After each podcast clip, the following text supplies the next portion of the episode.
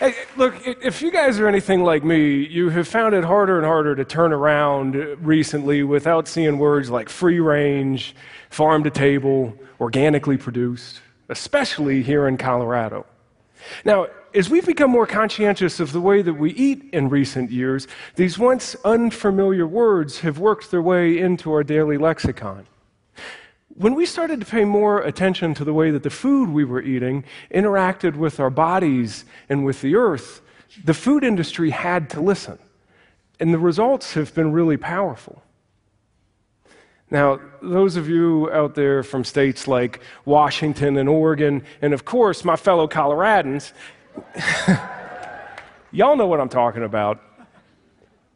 Because this is not, words like all natural and, and homegrown are not just being used in our diets. There's this whole new industry using this language now.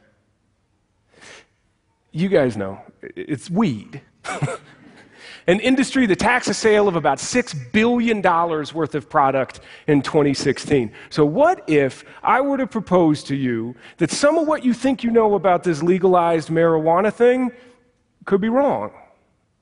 Listen, I get it. Um, talking about issues with legal weed is a pretty quick way to get uninvited from the cool kids table. I, I, I know that better than most, um, but I intend to do it anyway.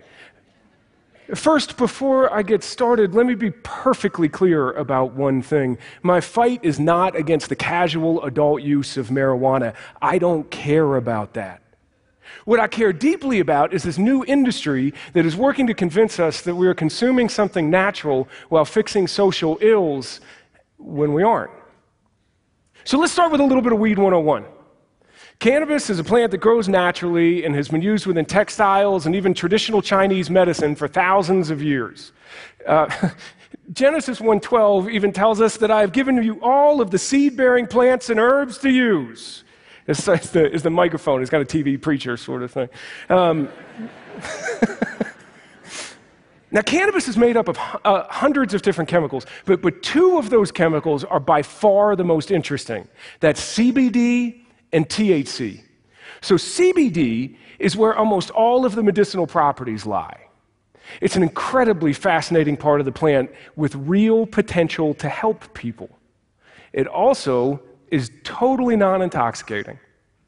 You could take a bath in the stuff while vaping pure CBD and drinking a CBD smoothie, and you still couldn't get high. I've tried. I haven't. I haven't. That'd cost a lot of money. now, now, for as interesting and remarkable a part of the plant as CBD is, it actually makes up a really tiny portion of the commercial market. The real money is being made in that other chemical, in THC.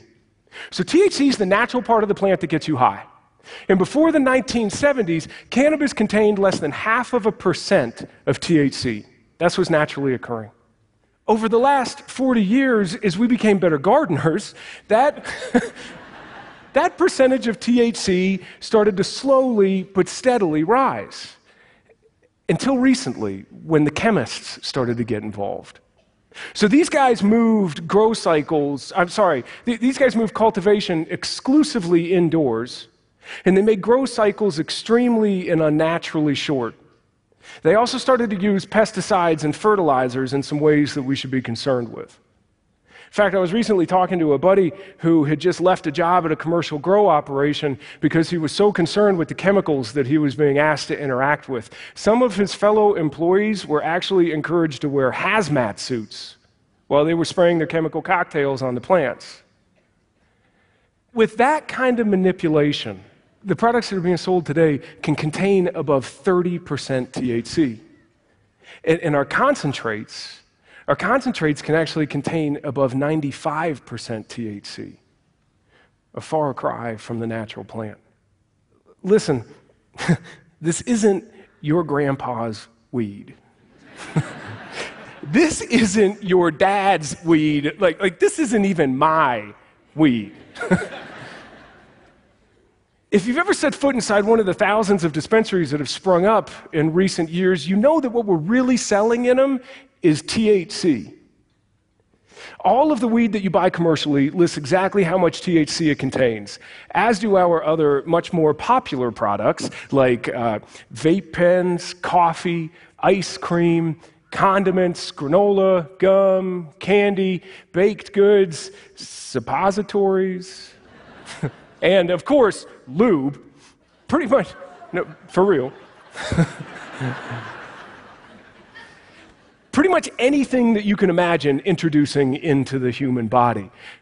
The vast majority of cannabis that's being sold today, it isn't really cannabis.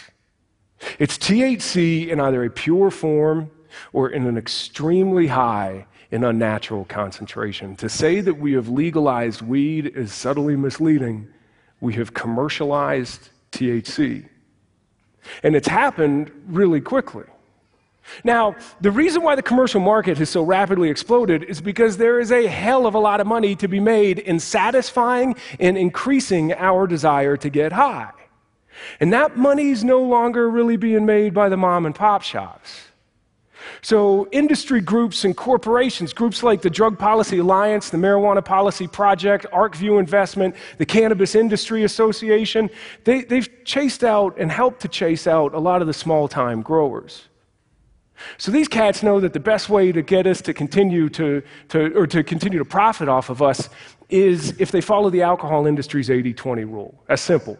It's where 80% of the product is consumed by 20% of the consumers, the problemed users. The wealthy, white weed lobbyists, and seriously, they are almost all rich white men.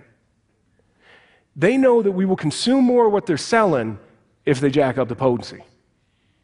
They also know that we are more than twice as likely to consume THC regularly if we earn under $20,000 a year than those who earn over $50,000 a year.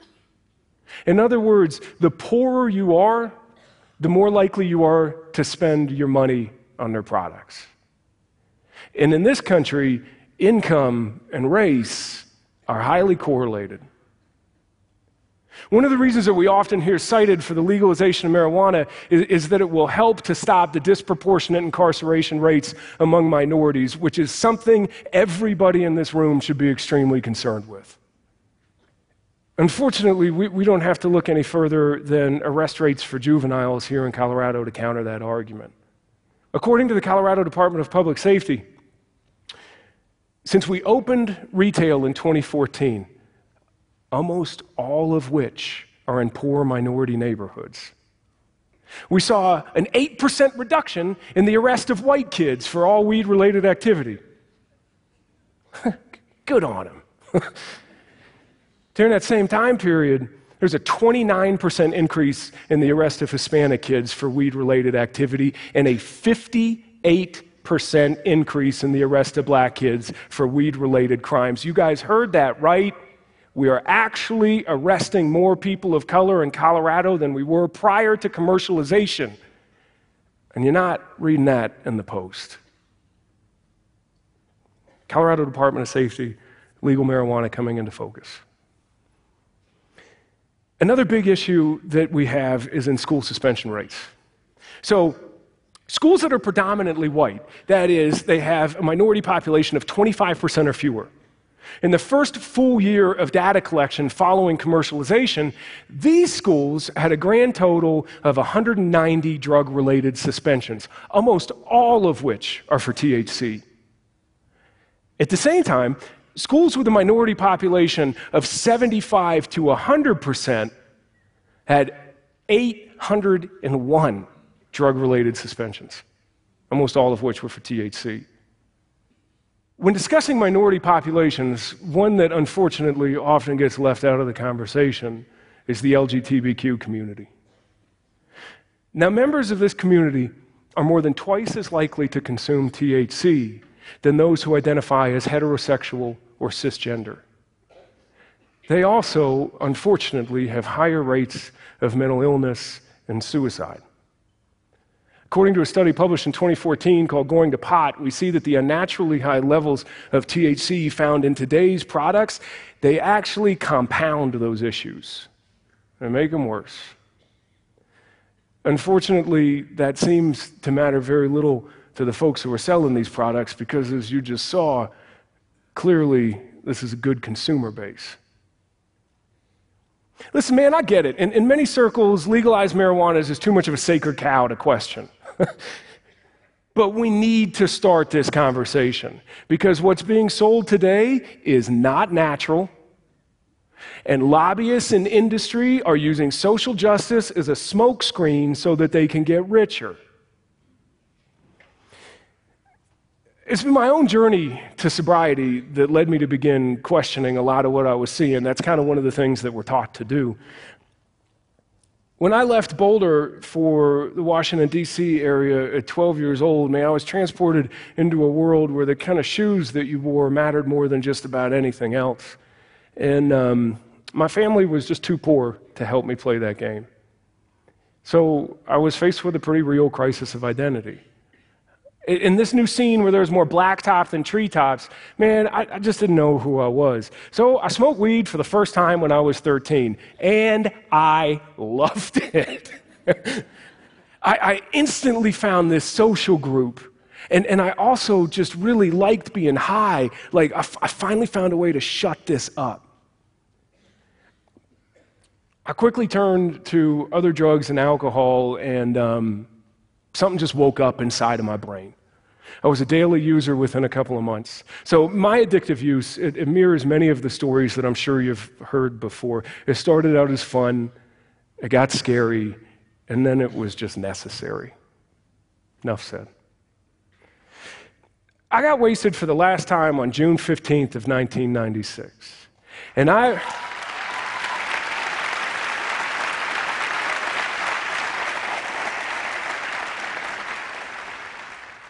Thank you. And I've spent the last 21 years trying to both put my life back in order as well as trying to find some peace in this world. And one of the ways that I've done that is by working inside of nonprofit drug and alcohol treatment for the last 10 years with groups like Phoenix Multisport, the University of Colorado Hospital, and um, NALGAP, the National Association for Lesbian, Gay, Transgender, Bisexual Treatment Providers, and their allies. Even after all of my work on the front lines, and as a former consumer myself, I was shocked and pissed when I started to see what commercialization was doing to cannabis because you see, our hope for something pure and natural is making it hard for us to see what's really going on. And that is that the rich are getting richer on the backs of the poor and lying to our faces the entire time. Thank you. My, my friends, once again, I fear that we are allowing industry to take advantage of the most challenged among us in order to turn a profit, much like we saw with tobacco and food in years past.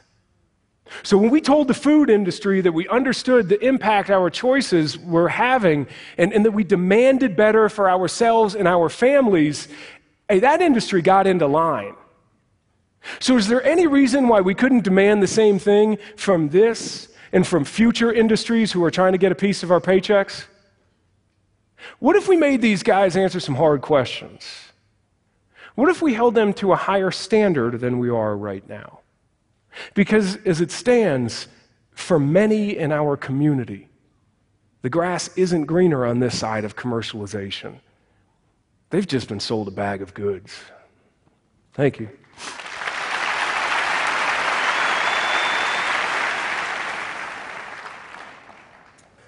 Uh, I know it's, this is a sensitive topic, but a very important one, so thank you for, for bringing this up and, and helping us explore it.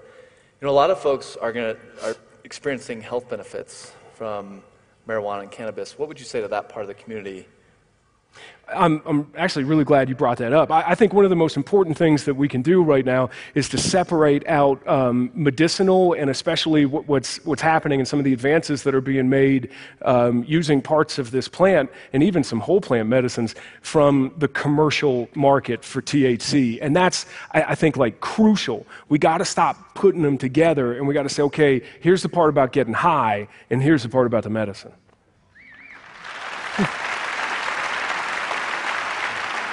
So, I mean, it, So it sounds like your talk's less about being anti cannabis and more about raising awareness about aspects of commercialization. Is that a fair way to put it? Yes. So I am not the anti weed guy.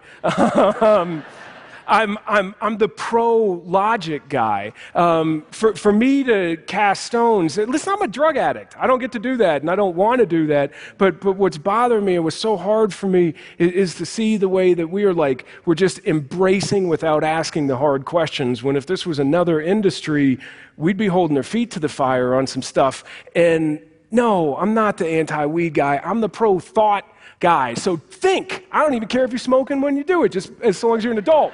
As long as you're an adult, just think.